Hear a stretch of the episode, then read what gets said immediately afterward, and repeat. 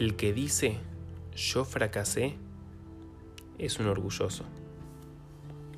También cuando el hombre sufre, como consecuencia de sus propios errores, fracasos y cosas parecidas que supuestamente dependen de su libre elección, debe saber con certeza que solamente antes de errar tuvo el libre albedrío. Pero ahora, después que ya se equivocó, tiene que saber así lo que hizo el Creador y no perseguirse con autoacusaciones cayendo en el desaliento. Cada hombre creyente sabe muy bien que cuando prospera en su elección es solo porque es ayudado por el Creador. Esto lo confiesa con todo su corazón. Quien no piensa así demuestra simplemente que tiene orgullo, como si estuviera diciendo, yo prosperé. También cada hombre creyente confiesa que si se equivocó en su elección fue solamente porque no tuvo ayuda desde lo alto y tiene que recibir sus fracasos con fe y amor.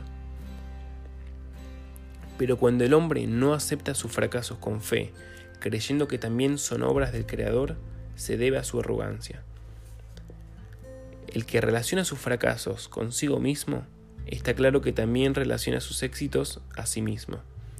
Por lo tanto, lo que dice la gente cuando tiene éxito, gracias a Dios, con ayuda del Señor, por la misericordia de Dios y cosas parecidas, en la mayoría de los casos son completamente superficiales, porque la verdadera prueba de la fe es precisamente cuando el hombre fracasa y tiene que confesar que esa fue la voluntad de Dios.